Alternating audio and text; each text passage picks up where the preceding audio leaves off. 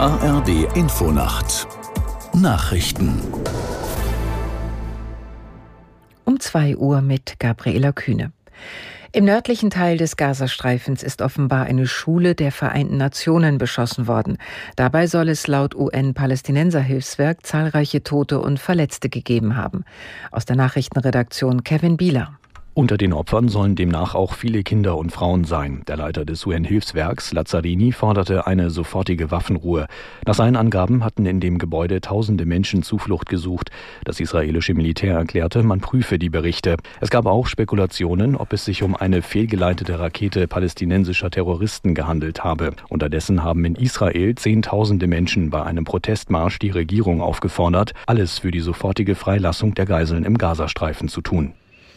Bundesfinanzminister Lindner hat Kürzungen bei der Wirtschaftsförderung angekündigt.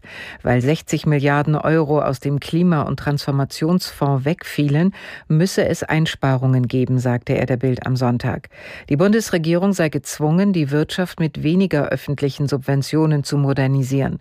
Unter anderem will der FDP-Chef Bürokratie abbauen und private Investitionen attraktiver machen.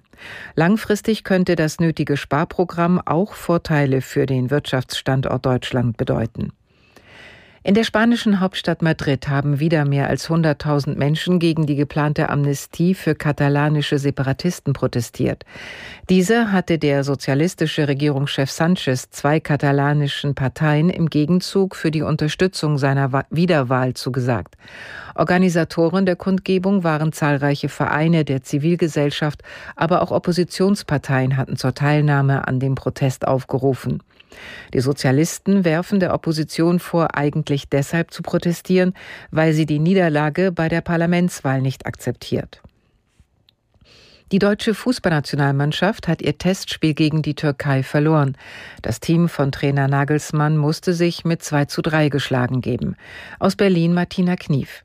Die Türken feierten noch lange mit ihren Fans im Berliner Olympiastadion. Die deutschen Spieler verließen kopfschüttelnd den Rasen. Mit viel Leidenschaft und schönen Toren gewann die Türkei verdient. Kai Havertz brachte die DFB-Auswahl zwar früh in Führung, doch nach Treffern von Ferdi Kadialolu und Kenan Yildiz ging die Türkei mit einem 2 zu 1 in die Pause. Niklas Füllkrug konnte in der 49. Minute ausgleichen, aber ein verwandelter Handelfmeter von Yusuf Sari machte den Sieg für die die Türkei perfekt.